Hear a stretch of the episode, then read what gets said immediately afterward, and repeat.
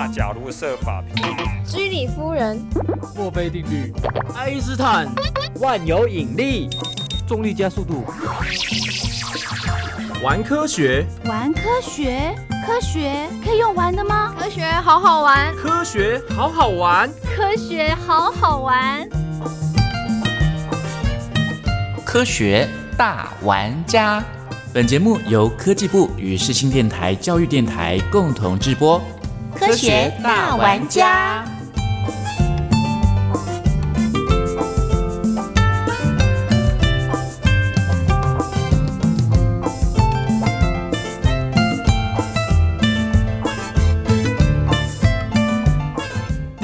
科学大玩家节目，我们今天呢邀请到的是台湾电力公司电力调度处的处长吴敬忠吴处长，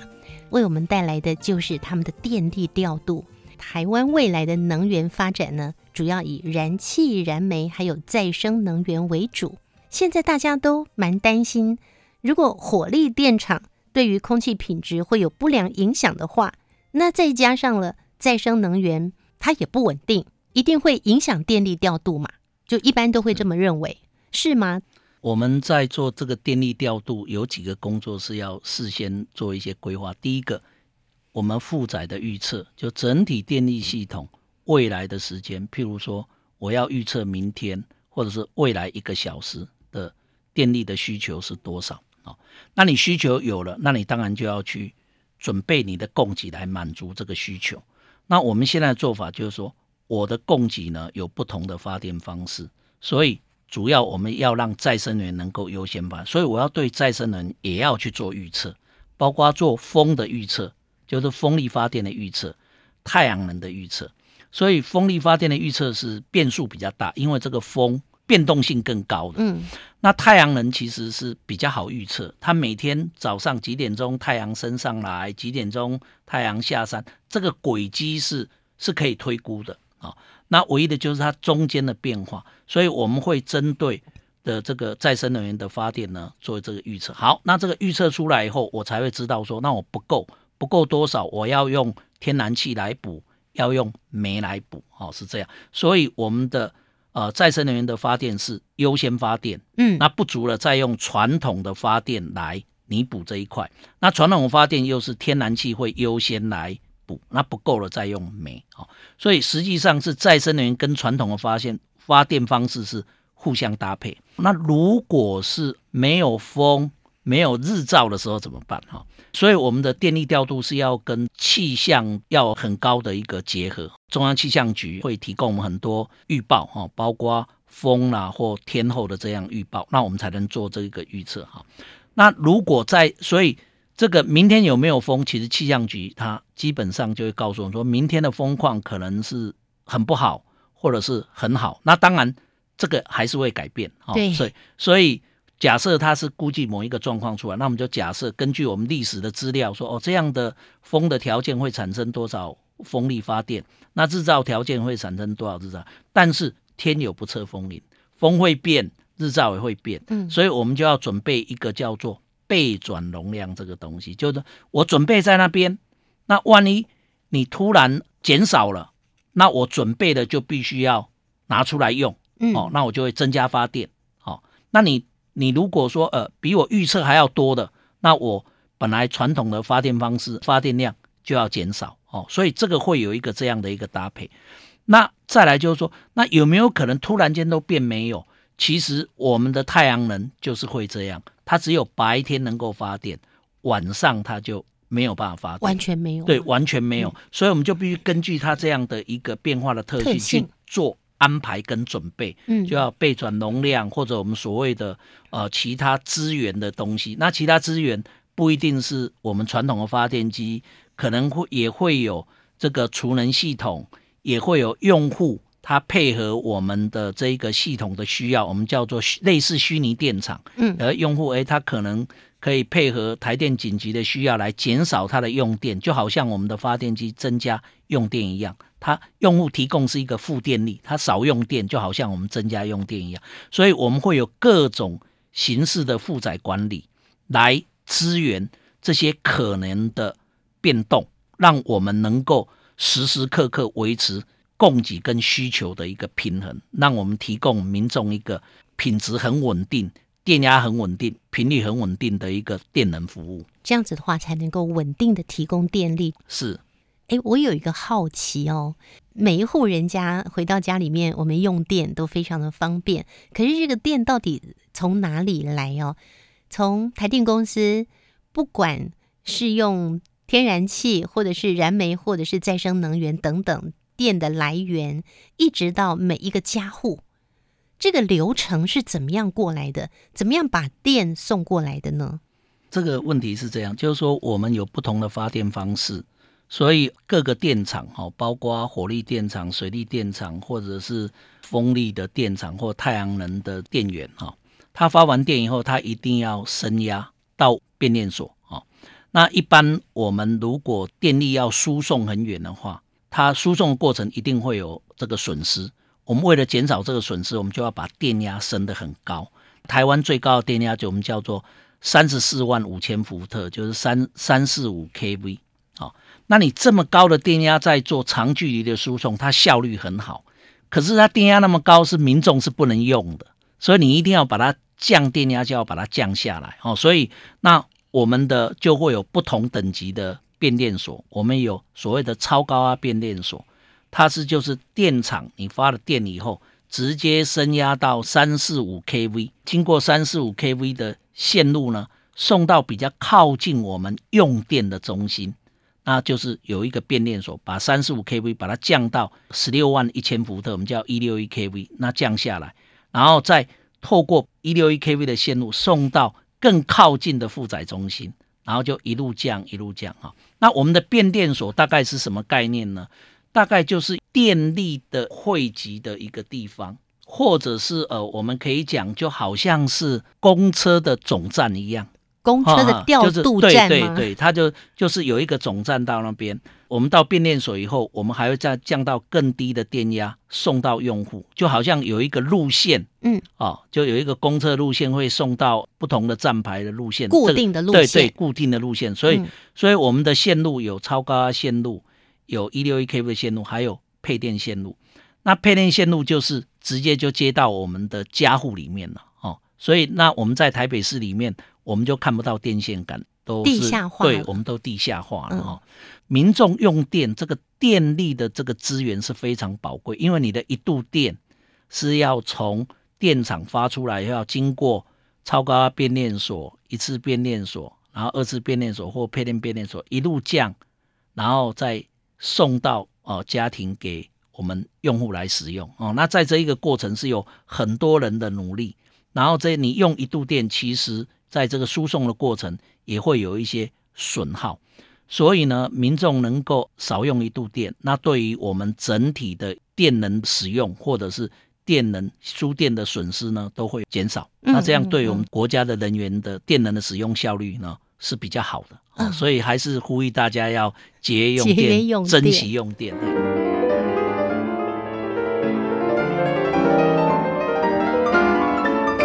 刚刚说一度电，要考考听众朋友，一度电的电费是多少呢？它是公定价格吗？电价是经过我们经济部的一个我们叫电价费率审议会去审定，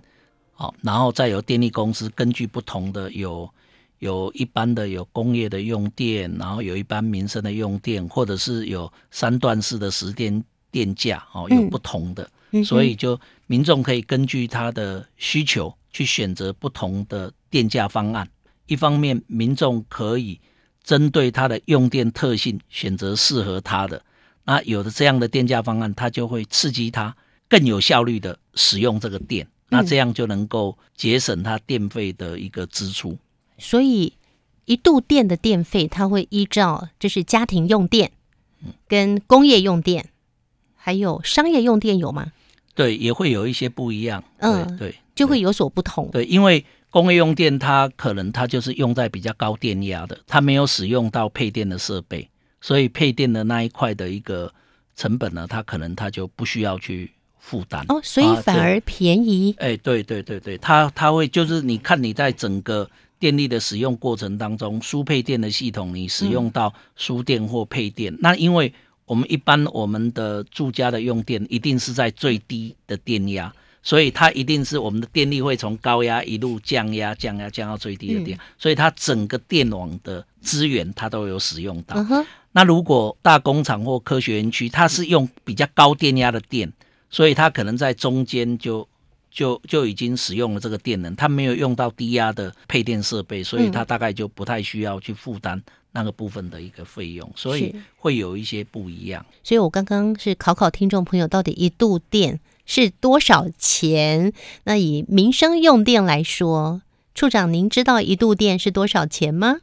这个一度电多少钱？以平均来看，哈，最基本那个局大概是两块多，两块六、两块七。嗯但是你如果用电量越来越高的那一段的话，那个电价就会越来越高。可能譬如说，你如果每个月的用电量超过一千度，你超过那个部分的电费，可能就是可能会到三块、四块，就会比较高。那你如果用的电度数是比较低的，那大概那个单价一度电的单价相对就比较低的。嗯所以我们的电费电费的一个设计，基本上还是鼓励我们的民众呢能够节约用电，用电能够少一点，那你一度电的单价就电费就会比较便宜。那你用电量越多，那到最后那一度电的单价就超过的那个一度电的单价就会比较高。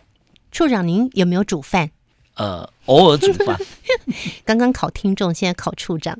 处长，你知道一度电我们用电锅来煮东西，它可以煮多久呢？就看我们那个电锅的功率了哈。功率是指什么一百呃一什么的吗？不是，就好像我们电磁炉，你有的可能你开到最高速，它可能是八百瓦或一千瓦哦。假设用一千瓦哈，那你一千瓦的话，用一个小时就是一度电。哦，你用电磁炉对来跟听众朋友做形容。那你那你的电锅如果是你的功率，就是它的用电量是也是一千瓦的话，嗯，那它的一个小时就是一度电。一个小时就用了一对对度电，，所以我们一度电就是一千瓦小时，一千瓦用一个小时就一度。那你如果五百瓦用两个小时，嗯哦，那嗯也是一千、所以五百瓦用两个小时也是一度电，一千瓦用一个小时是一度电。好、所以我们一度电叫做一千瓦小时。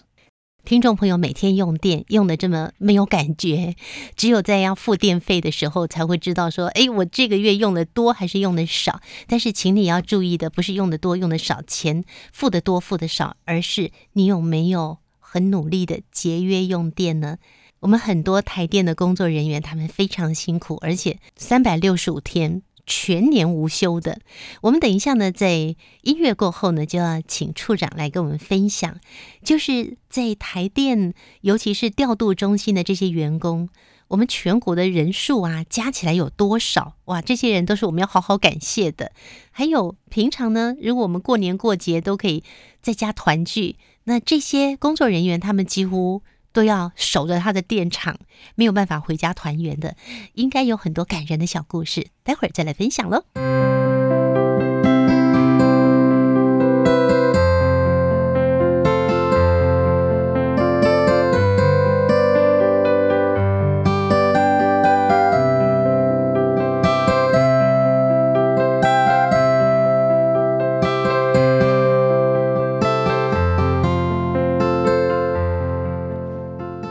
朋友，科学大玩家节目连续两集的时间呢，我们非常谢谢台湾电力公司的高阶主管来到我们节目中跟我们分享电力的调度。我们邀请到的是电力调度处的吴敬忠吴处长。好，接下来呢，我觉得这是非常温暖的，就是调度中心的这些同仁们，他们是怎么样来协调工作的呢？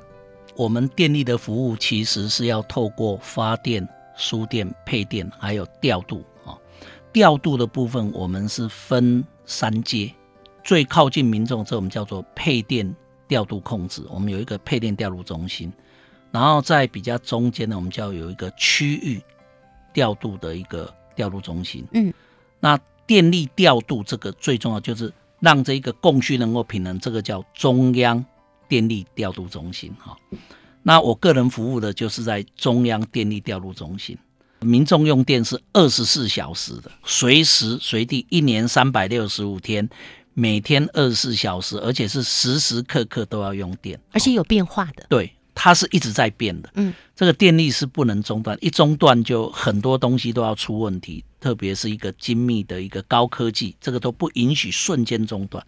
所以，呃，我们各级的调度中心呢，就必须要特别注意怎么样维持稳定哈。那在整体的一个轮班里面呢，在我们台电整个员工里面，应该是差不多有四分之一的员工数都是要二十四小时轮班哦，就是四班制，然后是参与这轮班，这是最辛苦的对。，那我们调度中心就是二十四小时，不管你是过年还是年假，哦，什么中秋节，轮到你的班，你就必须要来上班哈、所以过程当中当然就是点点滴滴了哈、那如果是单身的同仁，就有时候必须取得女朋友的谅解了哈、那如果已经结婚成家，特别有小孩的这个同仁呢，小孩子小的时候，他会觉得说，诶怎么爸爸都不在家，嘿，都不在家，过年过节也不回来，我们调度中心还有一个很重要，就是说，呃，如果有突发状况的话，你必须要马上回到调度中心哦。特别像台风哦，嗯可能你的家里停电了，你就必须赶快回到调度中心，或回到其他像我们的配电单位，准备要去抢修等等哦，这个都会有。所以在当调度员的过程当中，就是家里的人的体谅是很重要的。嗯，然后呃，如果长时间担任调度的工作，有时候会错过小孩子的假日的活动。哦，嗯。你可能在轮班的时候，他可能假日有什么学校的活动或者去哪里，因为你要轮班，所以你的假日小孩子要上课，家人可能要上班，他们假日的时候你又要去轮班，哦，所以有时候生活上是会有一些呃比较彼此没有办法互相配合，所以这个轮班的工作是需要家人的一个支持，对，跟体谅才有办法。嗯，那如果说像是九二一大地震呐、或者是有一些很特殊的情况，当时要做一个什么紧急的调度呢？呃，对，如果有这种突发状况，那当然就是会非常忙碌哈。像我们回想当年那个九二一的时候，大概就是发生在清晨的时间，然后我那个时候刚好是小夜班，晚上十点半下班回去，刚躺下来休息，就就摇了，灯怎么就暗了？结果打开窗户一看是一片都是暗的，那我们就知道说，那这个一定是很严重的问题。你立刻穿上衣服就出门对。，马上就穿上衣服，然后就跟太太讲，就说你们要自己自己保重，自己求多福。然后小孩子把他看了啊，这个地震可能或许后面还有余震啊，那我就赶快赶到调度中心那边去。那到调度中心，那当然怎么样回到调度中心，那也是很辛苦，因为我们调度中心在二十六楼。那你用爬的，对，我们就要爬楼梯，因为你地震的话，电梯当然停了，不能我们就搭要爬爬不能搭这就是爬常识。对对，同仁就开始就非常忙碌，我们必须找出就是说这个地震对于我们系统有哪些影响，哪些设备是已经故障了，哪些设备还是正常可以用，嗯，那怎么样让这个故障的设备我们要把它隔离掉，那正常的设备让它能够运转上来，把这个系统慢慢再给它重建起来来做哈。所以调度中心工作是很忙，而且调度这个东西是没有标准答案，因为我们的用电需求时时刻刻在变，那系统的状况就是你的供给的条件也时时刻刻在变。嗯，你可能发电机可能会有故障，你原先预测可能在这个时间有很好的风力发电，或者是有很好的太阳能发电，可是因为气候它可能是会改变的，跟你原来的预测都不一样，所以你必须马上做很快速的一些因应跟调度。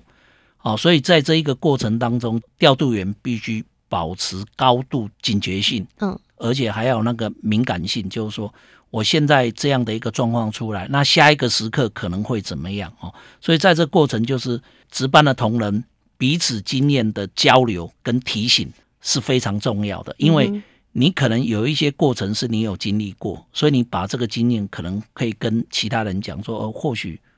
等一下的状况，可能我们必须注意什么什么。嗯那这样的话，如果大家经验有互相的交流、互相的支持，那这个虽然很忙碌，可是我们还是很踏实，因为我们是一个 team 的一个合作哈。那这样大家就能够比较从容。我常讲就是说，值班的工作就好像是接力赛，我们是一班接着一班，一棒接着，一棒，一棒接着一棒，嗯。所以你这一棒你要很认真的跑，你就是把未来可能的这些变化、这些变数都把它考虑进去，该准备的资源都把它准备好，就交给下一棒。他接手以后，他就不会很慌乱，嗯，他有很从容的时间去观察，去对下一班可能的变化，下一班必须做好的准备，去帮他预先规划好那些资源。那下一班再来接的时候，他就能够很从，所以你永远都可以替准备跟你接班的人做好准备。那我们是轮班，最后还是会轮回来你嘛，所以对，你只要替下一班做好，那轮到你下一次接班的时候，其实你也会很轻松。好，所以我们未来再生能源的一个发展，我们也是不断的在观察它对于我们电力系统的影响，还有它可能的一些变化。那我们逐步来把这个要克服这些变化跟影响的准备呢，一步一步把它准备好。嗯，那这样大量再生能源对系统虽然会有影响，可是我们有信心能够把这个影响跟冲击呢降到最低。嗯，啊，这个是我们要努力的地方。是，也是我们大家共同要努力，一起来节约用电。刚刚听到吴处长介绍，你们的调度人员啊，这么的辛苦，二十四小时的轮班哦。不要讲假日了啦，光是讲那个轮班哦，家人没有办法在该看到彼此的时候看到彼此，这个时候也错过了孩子成长的过程哦，也是一个蛮大的遗憾。宜家仅代表我们全国所有的听众朋友，向台电公司所有的工作同仁，包括调度中心的同仁，致上最崇高的谢意跟敬意。那谢谢吴处长，也请吴处长把我们的感谢带回去给大家。谢谢，谢谢主持人。通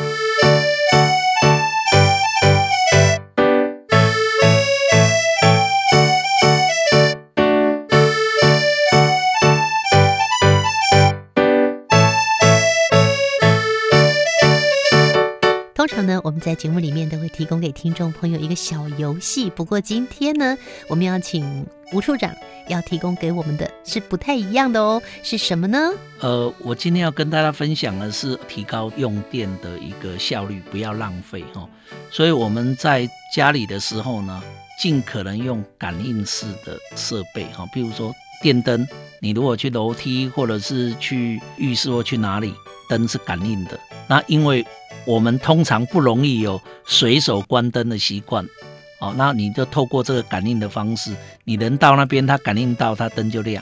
那你人离开一段时间没有再动，它就关灯。那这样的话，整体的效率是会比较好的。哦，所以我会觉得说，在家里在某些地方，并不是所有的灯都这样，你就有一些走道间呐、或者是庭院呐、楼梯间呐、都可以用这种感应式的。那你人走下去，你不用特别去开关，感应到你它就亮灯。那你离开一段时间以后，人没有在那边，它就自动会关灯。这整体而言，应该会达到一些节约用电的效果。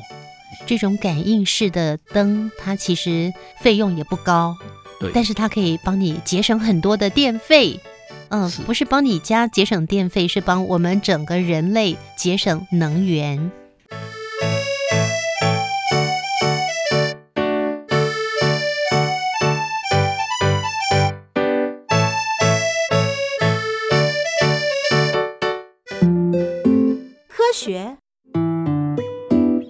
学，科学到底怎么玩？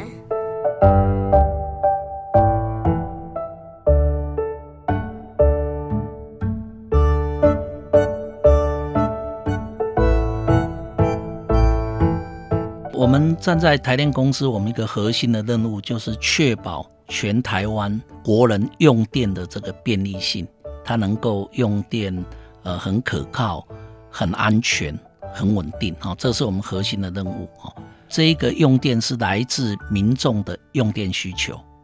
那我们现在的一个供电的方式呢，虽然是绿电优先，但是绿电我们的量还不足以满足全体国人的用电需求。那我们呃还是会使用到所谓的化石燃料，包括天然气，包括燃煤、哦。所以我呃只要是这个火力的发电，尽管我们台电公司做好了很多环保的这些努力，那难免还是会有一些排放的问题。所以要呃对环境友善的话，我们觉得还是要从需求面来做管理。如果大家都能够节约用电的话，那么在这个传统的发电呢，就可以少发一点。当然，我们的煤呢就能够少发一点。那整体而言，对于我们的一个环境呢，相对是友善的。所以台电公司大概从一百零六年十一月开始，哈，我们就。实施了所谓的环保调度，我们会根据环保署空气品质的一些预报，哦，他预估说未来明天的空污的情况是怎么样，那我们来机动调整我们的这些火力发电的一个发电的一个情况哦。那我们特别是从一百零六年呃十一月以后，我们的这个燃煤的发电量呢是逐年在减少，哦，那当然也配合我们再生能源发电量。逐年在增加啊，可是这样的一个增减呢，好像还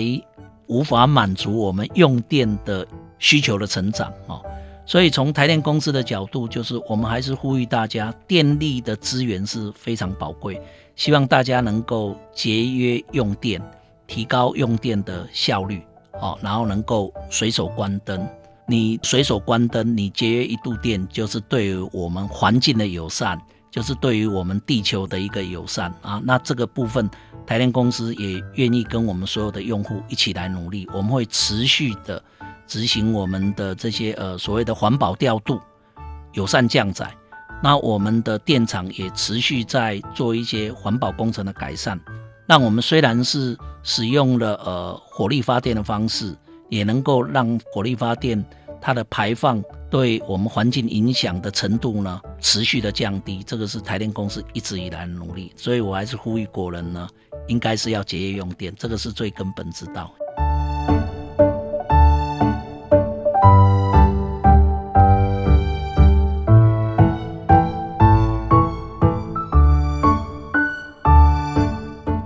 节约用电是最根本之道，也是最简单做得到的。好，我们今天呢非常谢谢吴敬忠吴处长来跟我们分享台湾电力公司电力的调度，也让我们了解到你们同仁的甘苦。谢谢你们，谢谢，谢谢处长，谢谢。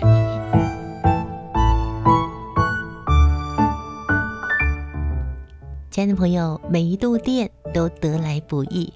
在节目的最后呢，宜家更要提醒听众朋友，我们整个大缺水。可是呢，我们国人却没有节约用水。用水跟用电其实是息息相关的，因为有些地区它必须要靠电力把水给打到家家户户，才能够使用到水。所以每个人节约用水，也就等于在节约用电了。让我们一起来珍惜得来不易的资源。今天科学大玩家节目就进行到这里了。好，我们期待下个星期四下午的三点钟。世新广播电台，再会了，拜拜。